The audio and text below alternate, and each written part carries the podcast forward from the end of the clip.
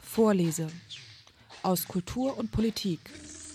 Jeden dritten Mittwoch im Monat auf FSK 93,0. El afamado cantautor grabará para la firma discográfica.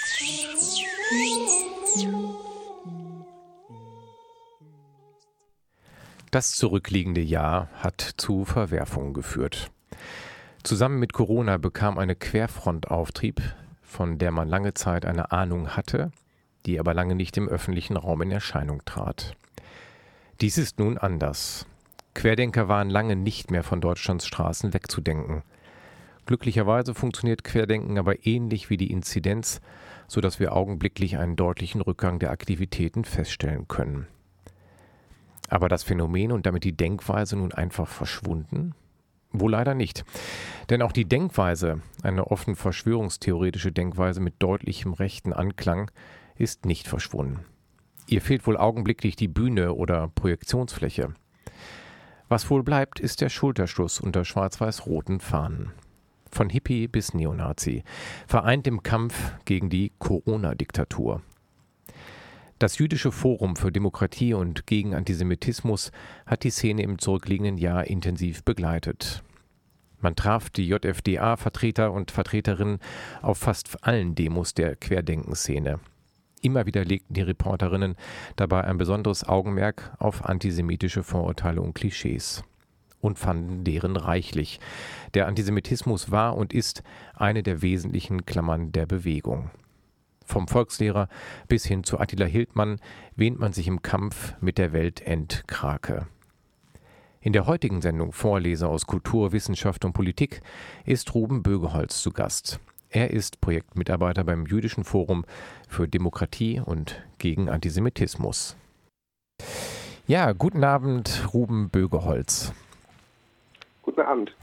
Das freut mich sehr, dass wir in der nächsten Stunde nun über ein weniger erfreuliches Thema sprechen, aber was dennoch Not tut, immer mal wieder einen Blick drauf zu werfen. Du arbeitest als Projektmitarbeiter beim Jüdischen Forum für Demokratie und gegen Antisemitismus. Magst du zu Beginn einmal kurz schildern, um welches Projekt es sich da genau handelt, wann es gegründet wurde und mit welcher Zielsetzung? Ja, gerne. Ähm, das Jüdische Forum für Demokratie und gegen Antisemitismus ist ein gemeinnütziger Verein. Ähm, wir sitzen in Berlin und initiiert wurde das Forum 2008 von Levi Salomon. Es wurde dann ähm, ja quasi in einen Verein überführt, ähm, gemeinnützigen Verein mit Unterstützung der jüdischen Gemeinde zu Berlin und aktuell arbeiten wir in zwei Projekten, werden also aus öffentlichen Geldern finanziert und in diesen Projekten ähm, machen wir vor allen Dingen Bildungsarbeit, Feldbeobachtungsarbeit, ähm, beobachten rechtsextreme und antisemitische Kundgebung und betreiben Öffentlichkeitsarbeit. Mhm. Dieser Teil der Kundgebung, den ihr auch umfasst, also diese Beobachtung von Kundgebung, um die es ja heute in der Sendung auch schwerpunktmäßig nachher gehen soll.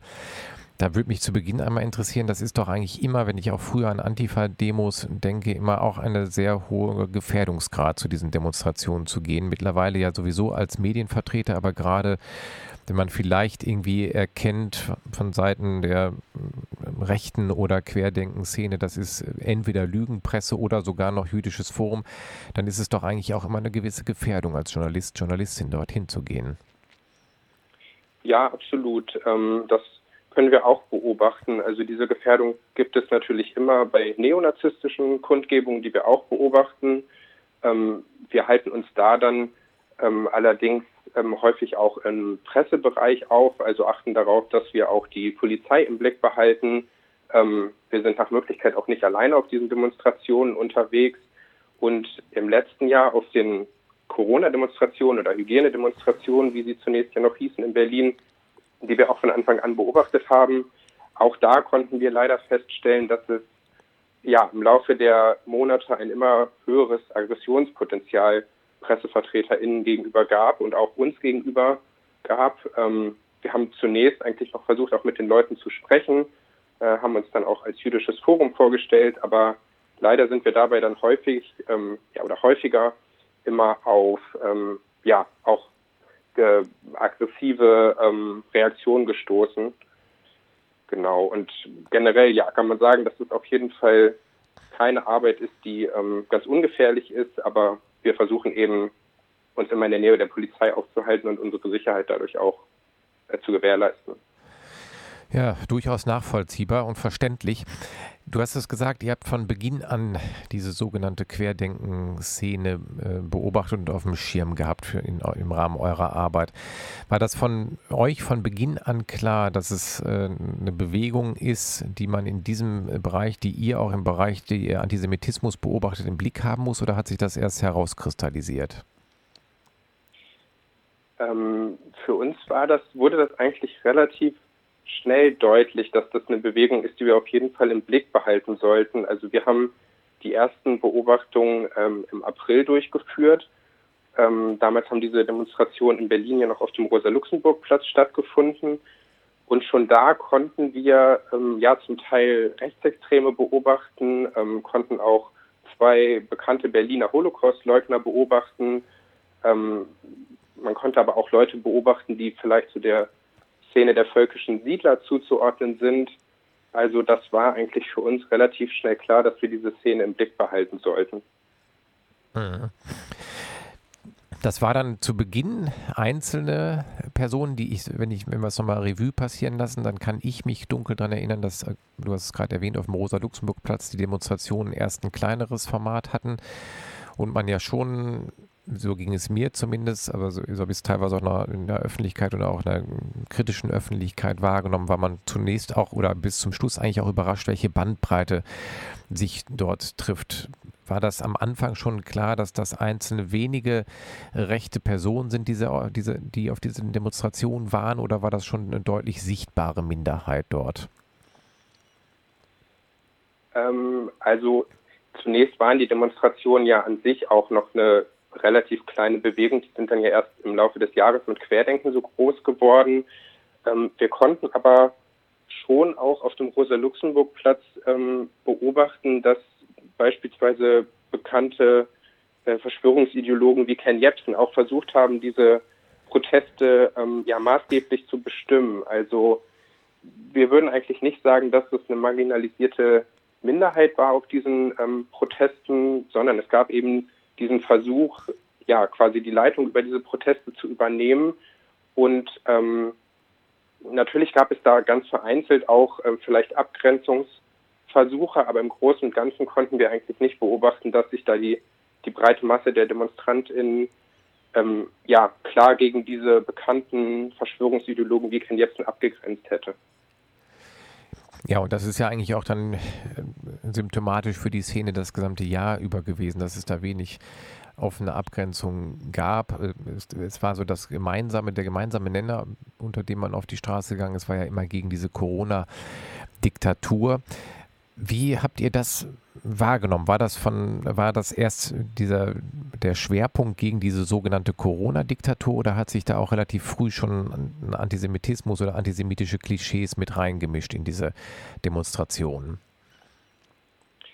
Ähm, naja, also zum einen haben wir eben schon bei den ersten Demonstrationen die Teilnahme dieser bekannten Berliner Holocaust-Leugner ähm, Gerd Walter und Reza Begi beobachten können. Ähm, das war also schon eine ganz klar ähm, ja, rechtsextreme antisemitische Ausrichtung.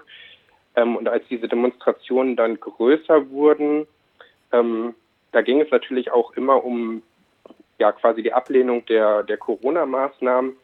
Aber wir konnten eigentlich auch von Beginn an beobachten, dass man auch ähm, ja viele antisemitische Codes auf diesen Demonstrationen gefunden hat, dass beispielsweise ähm, Symbole der antisemitischen QAnon-Bewegung aus den USA auch relativ früh schon eine Rolle gespielt haben auf den Demonstrationen, ähm, teilweise in der Auseinandersetzung von Demonstrantinnen und Polizei äh, wurde dann auch eben damit argumentiert mit diesen Versatzstücken der QAnon-Bewegung. Also das konnte man eigentlich von Anfang an beobachten. Vielleicht nehmen wir uns einmal noch mal kurz die Zeit. Einige Sachen sind natürlich im, Letz-, im Laufe des letzten Jahres doch leider mehr ins Bewusstsein gekommen, aber diese QN-Bewegung wäre es, mir noch mal ganz wichtig, wenn du da vielleicht noch mal kurz umreißen könntest, um was es bei dieser Verschwörungsideologie eigentlich geht, in, um welchen Kern es da geht, um welche Versatzstücke es da geht, damit Hörer und Hörerinnen, die vielleicht nicht so in der Materie drin sind, nochmal eine Chance haben äh, zu erfassen, um was QAnon eigentlich genau heißt. Ja, kann ich gerne nochmal umreißen. Also die QAnon-Bewegung ist 2016 äh, in den USA entstanden. Ähm, ist, also der Kontext ist quasi die ähm, beginnende Präsidentschaftswahl von Donald Trump. Und im Prinzip geht es bei dieser QAnon-Erzählung darum, dass es in den USA angeblich einen geheimen tiefen Staat, einen sogenannten Deep State geben würde. Ähm, es würde eine verborgene Elite geben ähm, um die Demokratische Partei und ähm, die damalige demokratische Präsidentschaftskandidatin Hillary Clinton. Und äh, diese geheime Elite würde angeblich Kinder entführen, ähm, in einer Pizzeria in Washington gefangen, gefangen halten und äh, ihnen das ähm, Stoffwechselprodukt Adrenochrom entziehen, das angeblich ewige Jugend verleihen würde. Ähm, also eine sehr, sehr krude ähm, Verschwörungsfantasie, äh, die auch einen antisemitischen Kern hat. Also die erinnert unmittelbar an die antijudaistische Ritualmordlegende aus dem Mittelalter, wo es eben auch darum ging, dass Juden angeblich christliche Kinder entführen, um mit ihnen geheime Rituale durchzuführen und sie zu ermorden. Und das finden wir quasi als moderne Version in den USA in dieser QAnon-Bewegung. Und was vielleicht auch noch ganz interessant ist, ist, dass es dabei vor allen Dingen um ein Internetphänomen ging. Also diese Bewegung ist eigentlich im Internet entstanden, auf sogenannten Imageboards, also äh, Online-Foren. Und ähm, in diesen Foren wurden eben die ersten Inhalte dieser QAnon-Bewegung geteilt, die dann äh, später eben auf die Straße getragen wurden, hier in Berlin oder beispielsweise auch ähm, beim Sturm auf das Kapitol hat diese Bewegung auch eine große Rolle gespielt. Man hat sie dann ja hier auf Demonstrationen auch wahrnehmen können, also dieses Q als Zeichen, da sind ja auch einige mit T-Shirts rumgelaufen und mit, mit, mit Transparenten rumgelaufen. Gab es in Deutschland bei den Demonstrationen auch sichtbar von diesen QN-Bewegungsanhänger, Anhängerinnen irgendwie auch antisemitische Andeutungen bei den Demonstrationen oder war das dann eher diese, diese Deep State-Legende, ohne dass man den Juden als Feind wirklich bewusst benannt hat? Naja, ich würde sagen, da muss man gar nicht diese Alternative aufmachen. Also diese Erzählung von einem angeblichen Deep State, Deep State die hat ja schon einen antisemitischen Kern. Ähm, also was wir auf den Demonstrationen auf jeden Fall ähm, beobachten konnten, also im Sommer quasi eigentlich auf jeder Demonstration, das waren ganz offen die Bezugnahme auf die zentralen Parolen ähm, die zentralen Symbole dieser QAnon-Bewegung. Mm, und das ähm, ja, war dann auch immer ähm, vermischt mit antisemitischen Motiven, die aber teilweise natürlich auch kodiert auftreten. Also das ist ja auch ein Merkmal des modernen ähm, Antisemitismus nach 1945, dass er eben kodiert auftritt, äh, sich über Chiffren äußert, über bestimmte Codes ähm, und eigentlich nicht mehr offen die Juden attackiert. Und das ist ja auch bei dieser QAnon-Bewegung eigentlich der Fall. Also hier wird ähm, in den allermeisten Fällen auch nicht offen gegen Juden agitiert, aber dieses ganze, die ganze Struktur quasi hinter dieser Verschwörungserzählung, die ist eigentlich antisemitisch und hat ihr Vorbild eigentlich im klassischen Antisemitismus. Ja, man hat ja dann auf den Demonstrationen auch wirklich ganz bewusste, auch ähm, ikonografische Bezugnahme auf antisemitische Stereotypen sehen können. Ich kann mich erinnern, dass es David-Sterne mit einer, mit einer Spritze gab. Es vermengte sich dann aber auch mit so einer Kritik an Bill Gates, wo behauptet wurde, dass der nun ein Impfprogramm, Ausrottungsprogramm gegenüber, die, gegenüber der Weltbevölkerung hat. Bill Gates ist ja äh, scheinbar, also soweit ich es weiß, kein äh, Jude und insofern keine antisemitische Erzählstrang an der Stelle. Dennoch ist diese, diese Vermischung mit Judenstern und Impfspritze dann wieder eindeutig antisemitisch. Ist diese, ja, diese Stoßrichtung gegen Gates denn auch antisemitisch konnotiert? Ähm, also was man beobachten konnte, das war zum einen, dass ähm, eigentlich seit ähm, Beginn der Pandemie und seit der ja, schlagartigen Verbreitung dieser Verschwörungsmythen, auch zum Beispiel die Google-Anfrage, ähm, ist Bill Gates Jude oder ist Bill Gates jüdisch, äh, schlagartig nach oben gegangen ist. Ähm, Also ich denke, das zeigt eigentlich relativ klar schon, dass es auch bei dieser, dieser Verschwörungserzählung um Bill Gates letztlich um den Antisemitismus geht. Also die Vorlage für diese Fantasie, ähm, für diese Vorstellung, dass es eben äh, eine verschworene geheime Elite gibt, ähm, unglaublich mächtige Personen, die kommt eben aus dem Antisemitismus, ist eigentlich untrennbar mit dem Antisemitismus verbunden.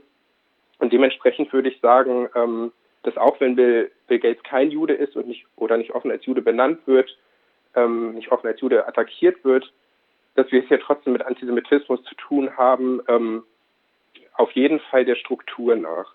Ja. Und ähm, was ich, was mir gerade noch ähm, zur Ergänzung einfällt zu den offenen antisemitischen ähm, äh, Symbolen und Codes, ähm, was du auch gerade benannt hattest, also das konnten wir beispielsweise auch beobachten, dass es eben, dass diese Vorstellung beispielsweise einer New World Order, die angeblich angestrebt werden soll, ähm, teilweise auch mit äh, Symbolen des Judentums ähm, verknüpft wurde. Also hier kann man sagen, dass eigentlich diese Erzählung New World Order, ähm, die vielleicht auch nicht ganz offen gegen Juden agitiert, ähm, hier aber auf den Corona-Demonstrationen doch ganz, ähm, ganz offensichtlich mit dem Judentum in Verbindung gebracht wurde. Ihr hört die Sendung Vorlese und bei mir zu Gast ist heute Ruben Bögeholz. Er ist Projektmitarbeiter beim Jüdischen Forum für Demokratie und gegen Antisemitismus. Ruben, wir hatten gerade eben schon mal diesen, diese Chiffren angerissen. Du hast erzählt, dass der Antisemitismus nach 1945 oft nicht mehr mit offenem Antisemitismus, Drecksjude, Scheißjude funktioniert, sondern eher mit so ähm, ja, verborgenen Chiffren, wo man dann die Ostküste erwähnt, Tel Aviv hat die Macht oder wie auch immer. Wie ist das bei diesen, in dieser Querdenken-Szene? Wie äußert sich da Antisemitismus? Ist es dort auch offensichtlich oder auch bedient er sich auch auf dieser Chiffren? Ähm, also es gibt sicherlich auch Ausnahmen, wo er sich ganz offen äußert.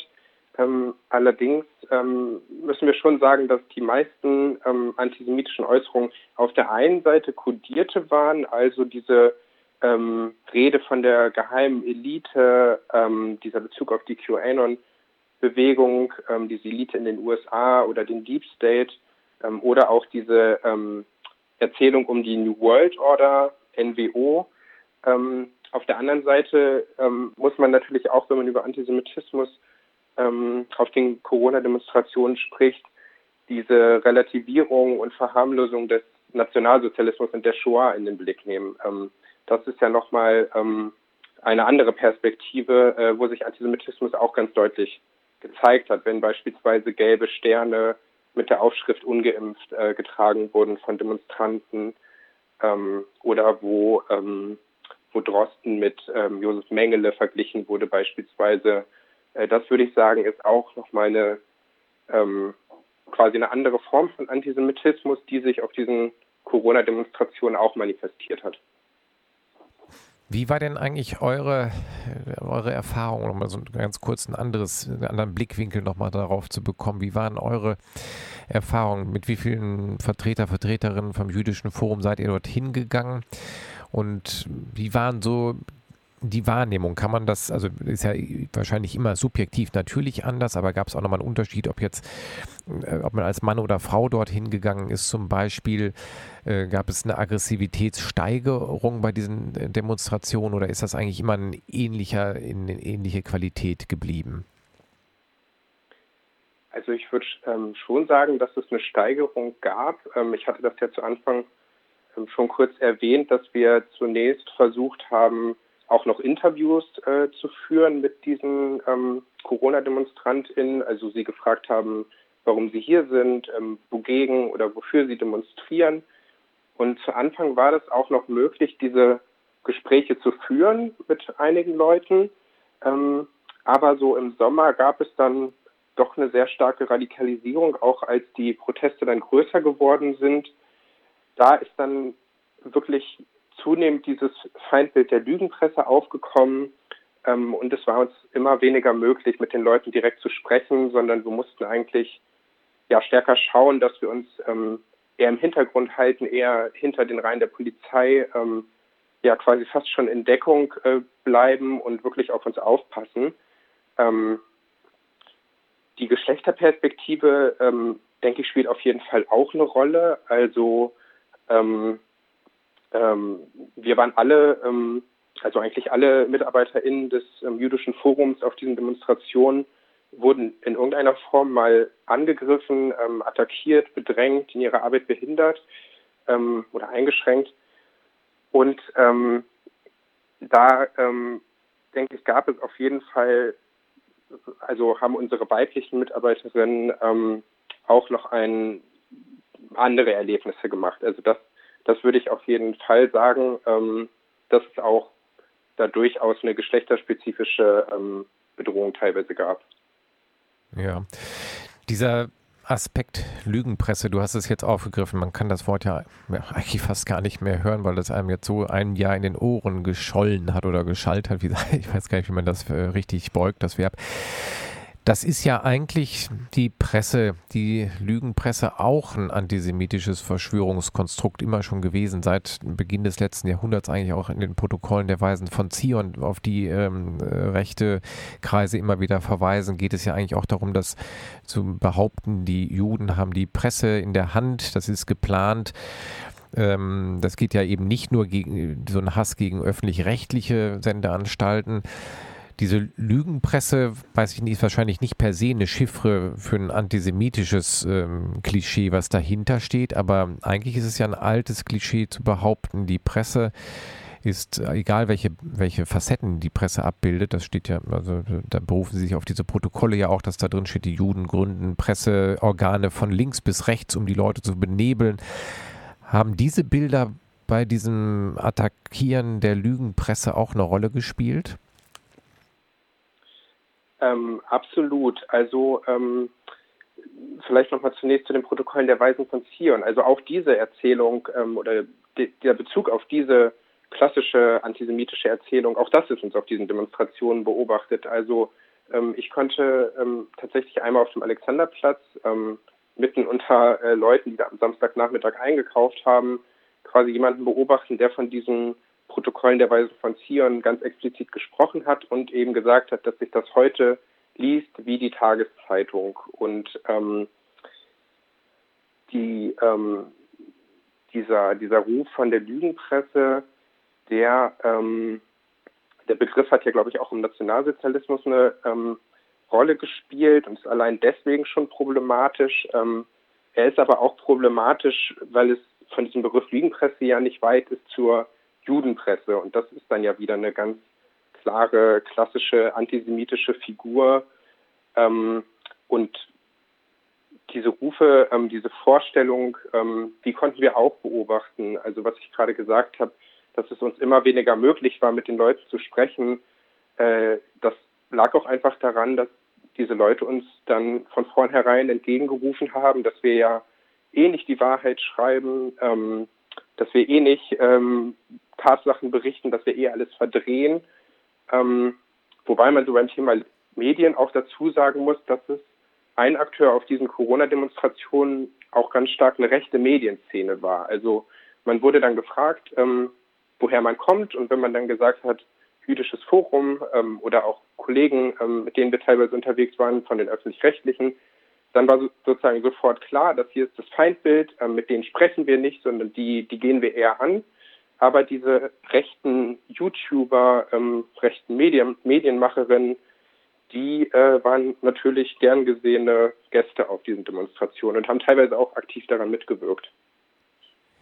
Ja, da habe ich mir auch einige Videos angeguckt, um da auch nochmal einen genaueren Blick zu bekommen. Und kann, also was ich da gesehen habe, kann ich bestätigen. Du warst ja auch live vor Ort, aber da kann ich es auch nochmal bestätigen, weil dieser Volkslehrer, den ich eben schon mal erwähnt habe, den ich auch nachher in der Sendung nochmal aufgreifen würde, hat ja nun auch immer wieder live äh, von diesen Demonstrationen berichtet und wird da sehr willkommen geheißen. Und wirklich, also um es nochmal kurz darzustellen, der Volkslehrer war ja ein Grundschullehrer in Berlin, ist dann entlassen worden wegen rechter Äußerungen und ist nun mittlerweile, kann man sagen, offener Neofaschist geworden, offener Neonazi und äh, tief verstrickt in eine wirklich offene rechtsradikale Szene. Ähm, er wird da von ganz vielen Menschen auf diesen Demonstrationen in Berlin willkommen geheißen und äh, kann ganz offen mit ihnen sprechen und darüber berichten. Wahrscheinlich wird man kurz vorher einmal gefragt, so stelle ich mir das vor, wo kommst du her? Und dann äh, entscheidet man sich entweder man spricht mit denen oder man spricht nicht mit denen, oder? Ähm, kannst du das nochmal genau erläutern? Also ob wir gefragt wurden? Ja, genau. Nein, du hast ja eben schon gesagt, also wahrscheinlich war immer klar, wenn ihr sagt, wir kommen vom jüdischen Forum, dann ist ja wahrscheinlich immer klar, mit denen spricht man nicht. Das sind, also es gibt so ein Denken, mit den einigen, mit einem geht das, mit dem Volkslehrer den begrüßt man dort und äh, mit dem spricht man dann auch offen und ähm, auch ohne irgendwelche Vorbehalte. Ja, das stimmt. Ähm, genau, also das, das würde ich auf jeden Fall sagen. Ähm, wenn wir gefragt wurden, wo wir herkommen, ähm, gesagt haben vom jüdischen Forum, dann war bei den meisten Leuten eigentlich klar, gut, mit denen sprechen wir nicht, ähm, die wollen wir hier irgendwie auch loswerden. Äh, teilweise haben uns Leute dann auch im, im Auge behalten. Gedrängt, ähm, eben versucht, uns auch von diesen Kundgebungen irgendwie, irgendwie abzudrängen. Ähm, das ist auf jeden Fall der Fall. Und ähm, während dann so rechtsradikale ähm, Aktivisten wie Nikolai Nerling, der Volkslehrer, ähm, sich eigentlich frei, ohne Probleme, ohne Behinderung ähm, auf diesen Demonstrationen bewegen konnten. Was ja auch gut ist, dass er sich ohne Behinderung bewegen kann, aber ähm, bei ihm gab es eben nicht diese Abgrenzung, ähm, sondern ja, wie du sagst, er wurde da dann teilweise mit offenen Armen empfangen, konnte auch ja mehrmals auf Bühnen sprechen. Äh, es gab dann teilweise Diskussionen darüber, aber im Großen und Ganzen würde ich sagen, gab es da mit uns als ähm, ja sozusagen unabhängigen BerichterstatterInnen und BeobachterInnen ähm, größere Probleme, ein größeres ähm, Unbehagen mit unserer äh, Anwesenheit als eben mit so völkischen Aktivisten wie Nikolai Nerling.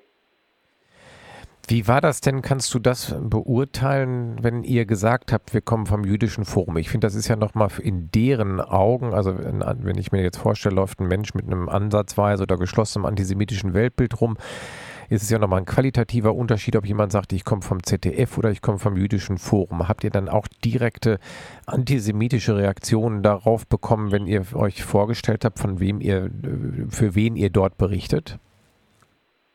Ja, das gab es auch. Ähm, ich kann mich zum Beispiel an einen Fall sehr gut erinnern, ähm, bei dem es so war, dass ähm, einer unserer Mitarbeiter auf einer Kundgebung vom Reichstag tatsächlich auch erkannt wurde als äh, Mitarbeiter des jüdischen Forums und in dem dann wirklich von der Bühne ähm, vom, vom Moderator, ähm, das war in dem Fall Rüdiger Hoffmann, also ein Reichsbürgeraktivist, der aber auch versucht hat, ähm, irgendwie im Umfeld dieser Corona-Demonstration zu agieren, ähm, der dann direkt von der Bühne aus ähm, unseren Mitarbeiter angesprochen hat, ähm, der eben vom jüdischen Forum kommt und dann ähm, ja in seiner Rede ähm, quasi auch ganz klassische antisemitische Bilder bedient hat ähm, in Richtung unseres Mitarbeiters. Also er hat dann beispielsweise davon ähm, gesprochen, dass ähm, der Teufel der Vater der Lügen ist und ähm,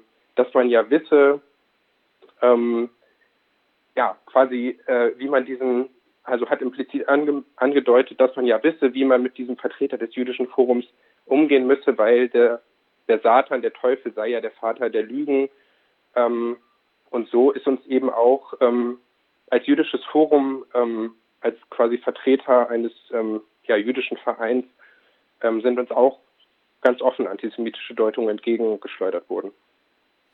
Ja, du hast es gerade ähm, noch einmal erwähnt, Rüdiger Hoffmann, ein Reichsbürger. Die Reichsbürger haben wir jetzt noch gar nicht in den Fokus genommen. Wir haben über QN gesprochen und natürlich über diese, Entschuldigung, antisemitischen Versatzstücke antisemitischen Chiffren. Die Reichsbürger sind ja eine Fraktion gewesen, die auf diesen Demonstrationen auch relativ präsent waren. Jetzt vielleicht gar nicht mal zahlenmäßig, wahrscheinlich keine Tausende oder so, aber diese Fahnen, die, gerade dieser Sturm auf den Reichstag mit schwarz-weiß-roten Fahnen des äh, Kaiserreiches, vielleicht aber auch einfach nur in Ermangelung der Hakenkreuzfahne. Das, das ist ja immer äh, fließen die Grenzen, wie man schwarz-weiß-rot dort interpretiert. Die Reichsbürger, das ist ja auch bekannt, die sind lange Zeit so ein bisschen belächelt worden als, als Spinner. Das hat ein Umdenken gegeben, weil klar wurde, Mensch, die organisieren sich, die bewaffnen sich, die haben nicht nur eigene, die geben nicht nur eigene Pässe raus. Welche Rolle spielt der Antisemitismus denn bei diesen äh, Reichsbürgern und welche Rolle haben sie auf diesen Demonstrationen gespielt? Also ich kann mich erinnern, dass Jürgen Elsässer mal im Compact-Magazin das Titelblatt hatte, ähm, äh, Schwarz-Weiß-Rot wird Pop, also hat es so gefeiert als neue Popkultur, dass man mit dieser Fahne nun rumrennt, als Jugendkultur.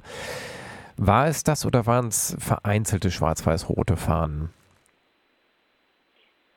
Ähm, das kommt wahrscheinlich auf den Zeitpunkt der Demonstration an. Also ich würde sagen, dass im Sommer es schon zu einer sehr großen Häufung von ähm, schwarz-weiß-roten Fahnen kam. Ähm, da gab es ja diese sehr großen Demonstrationen, ähm, beispielsweise Ende August.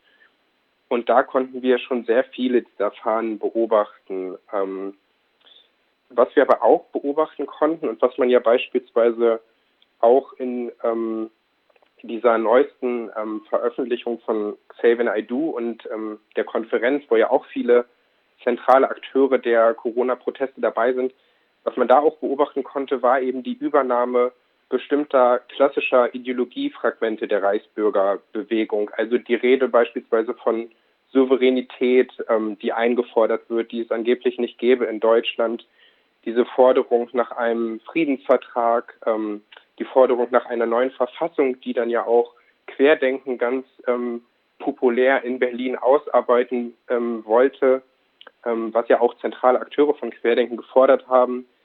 Das sind ja alles klassische, ähm, ja, quasi Elemente dieser Reichsbürgerideologie und die waren dann auch schon sehr stark ähm, zwischenzeitlich verbreitet auf den Corona-Demonstrationen. Und um nochmal kurz auf den Antisemitismus ähm, zu sprechen zu kommen, also der ist be beispielsweise bei diesem zentralen Akteur Rüdiger Hoffmann, ähm, übrigens ein ehemaliger ähm, neonazistischer Aktivist, ähm, tritt jetzt eben als Reichsbürger auf, der ist bei ihm schon sehr stark vorhanden, ähm, auch in verschiedenen Formen ähm, und eben auch sehr stark durch dieses durch und durch verschwörungsideologische Weltbild, das Rüdiger Hoffmann hat. Ähm, dieser Glaube, dass überall Verschwörungen stecken würden, alle möglichen Prozesse ähm, durch Verschwörung gelenkt seien. Ähm, ich denke, da sieht man sehr deutlich, dass eben der Antisemitismus eine zentrale Rolle spielt in dieser Reichsbürgerbewegung. Ihr hört die Sendung Vorlese und bei mir ist heute zu Gast Ruben Bögeholz. Er arbeitet beim Jüdischen Forum für Demokratie und gegen Antisemitismus und wir haben ja jetzt schon ein, unglaublich das letzte Jahr schon an, äh, uns genauer angeguckt. Eine, einen Videobeitrag wollte ich jetzt gerne mit dir im Gespräch nochmal genauer einsteigen, um diese Querfront vielleicht nochmal genauer inhaltlich zu fassen, ideologisch zu fassen. Wir haben beide Akteure schon mal im Laufe dieser Sendung jetzt angesprochen. Das ist einmal der Volkslehrer Nikolai Lehrling, der auf seinem Kanal einmal äh, Attila Hildmann äh, bei einer dieser großen Demonstrationen interviewt und auch ein sehr ausführliches, längeres Interview ähm, ist, ihr, du hast wahrscheinlich, ihr habt wahrscheinlich beide Akteure auf den Demonstrationen betrachtet. Attila Hildmann ist ja nochmal jetzt nach diesem Interview, das ungefähr halbes Jahr alt, würde ich denken, musste mich nochmal korrigieren, oder ein Dreivierteljahr, seitdem ja zum offenen Antisemiten geworden. Der bedient sich ja keiner Chiffre mehr, sondern der will Juden ja wirklich vernichten. Attila Hildmann war damals aber, also jetzt vor einem halben, Dreivierteljahr, hatte ich so in Erinnerung noch nicht ganz so aggressiv unterwegs, oder? Ja, ähm, also er hat sich auf jeden Fall radikalisiert, das würde ich auch sagen. Ähm, er hat ja auf seinem Telegram-Kanal schon dutzende Male den Holocaust geleugnet. Ähm, es gibt ja deswegen auch nicht umsonst einen Strafbefehl gegen ihn, dem er sich jetzt äh, ja durch Flucht entzogen hat. Ähm, also da gab es auf jeden Fall nochmal eine Radikalisierung. Da sind quasi alle Hemmschwellen gefallen. Aber ähm, nichtsdestotrotz gab es schon sehr früh, ähm, also beispielsweise schon im Juni 2020, ein sehr aggressives Auftreten von ähm, Hildmann. Also es gab da beispielsweise eine Situation, in der auch ähm, ein, einer unserer Mitarbeiter, der eben eine ähm, Rede von Hildmann ähm, beobachten wollte, ähm, sehr unmittelbar von ihm angegangen wurde, ähm, auch bedroht wurde, dass seine persönliche Adresse gefunden werden würde. also da kann man eigentlich bei Hildmann schon von Anfang an auf so einer gewaltbereiten Ebene eigentlich eine relativ starke Radikalisierung beobachten und auch die ideologische, ähm, die antisemitische Ausrichtung, die war eigentlich auch schon sehr früh beobachtbar. Also das hat sich da zwar eher wieder in so einem, in einem kodierten antizionistischen Antisemitismus gefunden, aber auch schon im Sommer, im, im Frühsommer 2020 hat Hildmann eben davon ganz offen davon gesprochen, dass Zionisten sich verschworen hätten ähm, und eben die Welt unterdrücken wollen würden. Und da hat er eben zunächst noch dieses, äh, das Wort Juden einfach durch Zionisten ersetzt und diese Hülle ist dann eben ja, wenige Wochen oder Monate später gefallen. Aber an sich äh, war dieser Antisemitismus von vornherein schon ganz deutlich bei ihm. Ja, und die beiden Akteure, also Nikolai Lehrling, der nun äh, ja, weißer Neofaschist ist oder ur, ur oder biologisch deutscher Neofaschist, die beiden unterhalten sich bei, in diesem Video, was er da auch verlinkt hat, dann vor dem Reichstag oder vor dem Brandenburger Tor. Du hast es dir auch nochmal äh, angeguckt. Wie genau funktioniert da diese äh, Querfront. Ich habe ja lange auch überlegt, warum laufen da diverse Leute von Hippie bis äh, Menschen, äh, Colored People, also farbige Menschen, äh, vereinzelt nur, ist ja eine, fast eine rein weiße Protestbewegung, würde ich sagen, so wie ich mir die Videos dort angeguckt habe. Warum laufen die gemeinsam unter schwarz-weiß-roten Fahnen? Bei den beiden in dem Interview kommt irgendwann dann einfach raus, dass sie den gemeinsamen Gegner in der Weltendkrake sehen, wo allen Beteiligten klar ist, worüber hier gesprochen wird. Es ist natürlich wahrscheinlich juristisch nicht angreifbar, weil es nicht offen benannt wird. Wo siehst du da, also das ist wahrscheinlich das eine verbindende Element, aber wie kommen die beiden da zusammen und wie funktioniert das bei diesen Demonstrationen?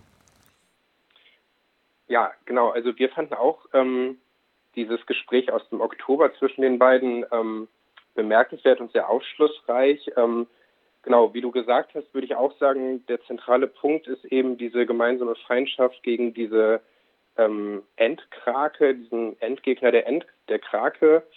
Ähm, hier können sich diese beiden ähm, ja, Aktivisten, die vielleicht noch aus zwei verschiedenen Spektren eher kommen, ähm, eben auf dieses gemeinsame Feindbild einigen. Und es ist auch ganz klar, äh, dass es hier eigentlich wieder gegen die Juden geht, ähm, was eben von beiden nicht offen ausgesprochen wird. Nährling hat ja durchaus auch Erfahrung mit äh, Strafprozessen ähm, wegen Holocaustleugnung und weiß eben ganz genau, was er sagen kann, was er nicht sagen kann.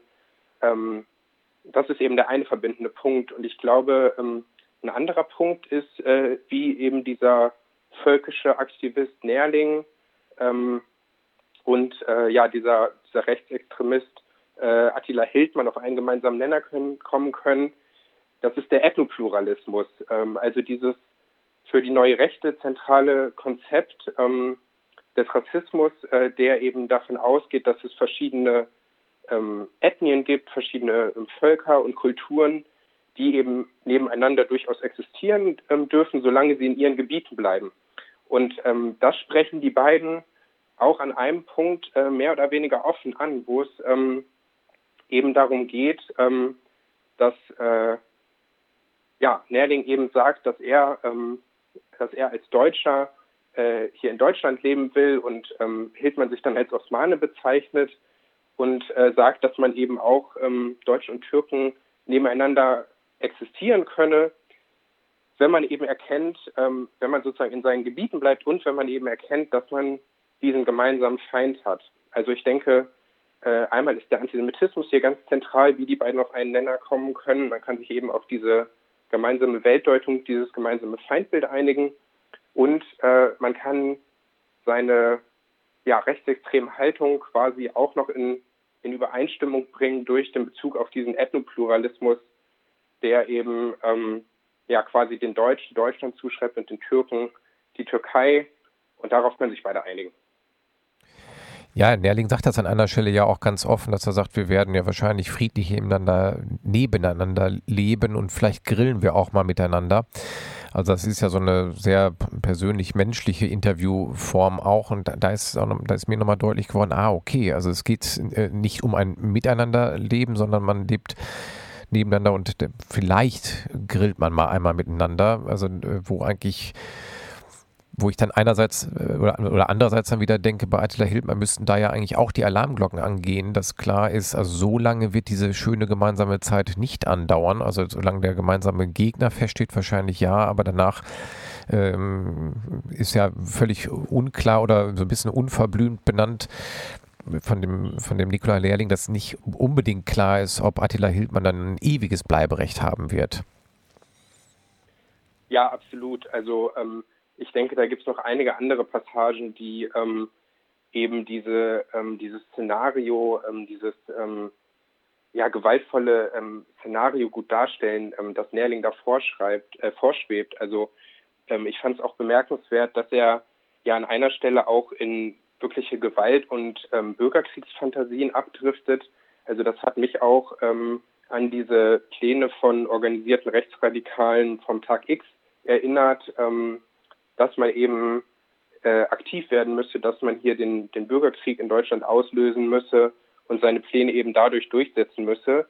Ähm, also diese, diese Vorstellung äh, einer, einer zukünftigen Welt, die Nährling da beschreibt, die ähm, ist auf jeden Fall ähm, sehr, sehr äh, besorgniserregend und ähm, sollte eigentlich allen ja, freiheitsliebenden Menschen ähm, eine Warnung sein, wie radikal ähm, diese Szene eben ist, dass da auch über einen möglichen Bürgerkrieg gesprochen wird und äh, was das dann eben bedeutet, nämlich radikale Ausgrenzung und äh, Verfolgung ja, von allen Menschen, die eben nicht in dieses völkische Weltbild von Nährling passen. Mhm.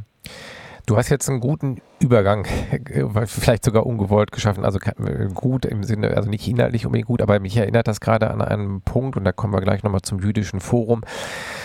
Es gab einen Punkt, äh, hatte ich in einer der letzten Sendungen die, die, Diskussion auch. In den 90er Jahren hatten Neonazis so das Gefühl, wow, jetzt geht's los, jetzt schaffen wir die nationale Revolution. Da brannten die Heime, da brannten die Wohnungen, da brannten, verbrannten Menschen in Deutschland. Das ist dann nicht so aufgegangen und man hat sich zurückgezogen, etwas enttäuscht und ein Teil der Szene, wissen wir heute, hat sich radikalisiert und ist schließlich dann irgendwie auch im, im, NSU gelandet. Ähm, jetzt ist die Szene, diese, diese verschwörungstheoretische Szene so ein bisschen von den Straßen verschwunden in, in Berlin oder auch in, in Deutschland. Sie ist ja nicht weg. Äh, wahrscheinlich ruht das Ganze jetzt nur. Wie richtet ihr jetzt da eure Arbeit aus als, äh, als jüdisches Forum? Äh, in dem Bereich könnt ihr ja gerade wahrscheinlich nicht so groß berichten. Was für eine Rolle spielt das? Seid ihr da gewappnet für die, die nächstes Aufbäumen dieser Bewegung, wenn die Delta-Variante größer wird oder verlagert ihr auch euren Tätigkeitsschwerpunkt? Ähm, also wir hoffen natürlich, dass diese Bewegung immer weiter abflaut. Ähm, aber nichtsdestotrotz werden wir auch, ähm, ja, behalten wir auch kleinere Demonstrationen im Auge. Ähm, es gibt ja trotzdem noch, auch wenn das nicht mehr so in den Medien präsent ist, jede Woche ähm, Querdenken-Anmeldungen, ähm, ja auch nicht nur in Berlin. Die behalten wir trotzdem im Blick. Ähm, aber genau, wie du sagst, ähm, das, das Denken, diese Einstellungen, diese Ressentiments, dieser Antisemitismus, das ist natürlich nicht verschwunden.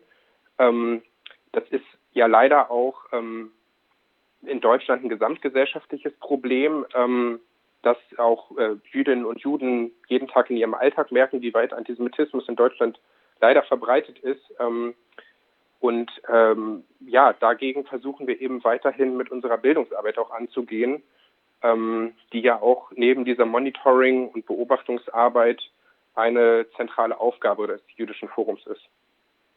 Wie genau ist, muss man sich diese Bildungsarbeit vorstellen? Also geht ihr als Vertreter des JFDA in die Schulen, macht dort äh, aktiv im Unterricht mit oder äh, bildet, bietet ihr Fortbildungsveranstaltungen, Vorträge an? Also einiges ruht ja jetzt auch wegen Corona wahrscheinlich, aber wie muss man sich da die Arbeit eures Forums vorstellen? Also unsere Bildungsarbeit hat vor allen Dingen online stattgefunden im letzten Jahr, wie das ja bei allen anderen auch der Fall war. Ähm, und die besteht ähm, im Großen und Ganzen darin, dass wir eben ähm, ja, als ExpertInnen für Vorträge angefragt werden können ähm, und eben Workshops auch anbieten. Ähm, genau wie du sagst, ähm, klassischerweise ähm, bieten wir unsere Workshops in Schulen an, freuen uns da auch jederzeit über Anfragen. Und im letzten Jahr haben wir aber auch beispielsweise einige Workshops mit Bundesfreiwilligendienstleistern durchgeführt. Also das ist eigentlich ein ganz, ähm, ganz heterogenes, ganz vielfältiges Spektrum an ja, Partnerinnen, Partnern, mit denen wir unsere Bildungsarbeit durchführen. Ja. Ruben, dann sind wir schon am Ende des Gespräches und unserer Sendung angelangt. Dann bedanke ich mich ganz herzlich dafür, dass du heute einmal ausführlicher einen Blick mit mir auf diese, das letzte Jahr dieser Corona-Querdenken-Demonstration geworfen hast und den antisemitischen Anteil darin nochmal genauer benannt hast. Dann bedanke ich mich ganz herzlich und wünsche euch für eure Arbeit weiterhin viel Kraft und viel Optimismus und bedanke mich für das Gespräch. Sehr gerne. Vielen Dank. Ja, bis dann. Tschö. Tschüss.